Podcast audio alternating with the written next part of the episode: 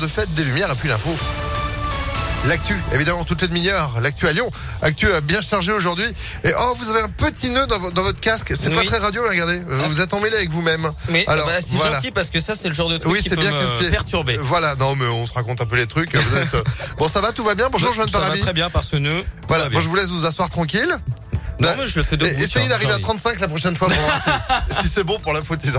Non, mais je, le fais, bah, je le fais debout, rien que pour ça. voilà. Ouais, bah, c'est pas, on verra pas la différence.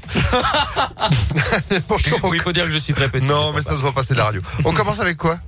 Eh bien, on commence bien évidemment avec le grand retour de la, de la fête des Lumières. Bien Deux ans après la dernière édition, c'est le jour J. 31 animations euh, prévues au total à Lyon. Le tout bien évidemment très encadré avec plusieurs mesures sanitaires et de sécurité. Port du masque obligatoire partout, passe sanitaire dans les endroits clos et interdiction de manger ou de boire dans les rues de la Presqu'île ou à proximité de la Tête d'Or et du parc Blandan. Ce sont les trois périmètres qui ont été définis où le masque sera obligatoire et où il sera donc interdit de manger. Le préfet Rhône, Pascal Mayos, nous explique en détail cette mesure sanitaire.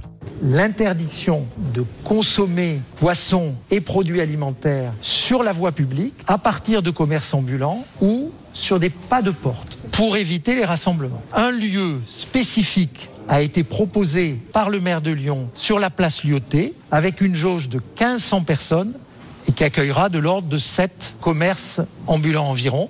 Des contrôles seront faits tous les jours par les forces de police, police nationale, police municipale, pour que l'obligation du port du masque, présentation du pass sanitaire et les interdictions dont je viens de parler soient bien respectées. Et à noter que pour assurer le bon déroulement de la fête, 200 policiers, 70 agents de sécurité sur la voie publique et 400 agents de sécurité privés seront mobilisés chaque soir. Dans l'actualité également, la situation sanitaire qui continue de s'aggraver. En France, 59 000 nouveaux cas enregistrés ces dernières 24 heures. Une première depuis novembre 2020. 12 700 personnes hospitalisées. C'est euh, plus euh, 1600 en une journée. La mobilisation hier devant le lycée Robert Douaneau de Vaux-en-Velin, élèves, parents d'élèves, profs, pour soutenir deux élèves menacés d'expulsion. La pétition en ligne a dépassé les 20 000 signatures. Les élèves du lycée ont créé leur propre euh, pétition signée par plus de 500 des 750 élèves du lycée. Nouvelle mobilisation dès demain à 14h45 devant le tribunal administratif de Lyon. Emmanuel Macron en visite euh, dans la région. Aujourd'hui, le chef de l'État se rendra à Vichy dans l'Allier. C'est la première visite présidentielle dans la cité thermale depuis le général de Gaulle en 1959. Une grosse frayeur près de Lyon où un bus a pris feu hier pendant une sortie scolaire à Pusignan. D'après le progrès, le véhicule s'est subitement embrasé sur le parking d'un centre culturel. Heureusement, euh, la centaine d'enfants déjà descendu, était déjà descendu et s'était installé dans la salle. L'incendie a été rapidement maîtrisé. L'autocar a lui été sérieusement endommagé et pas de blessés.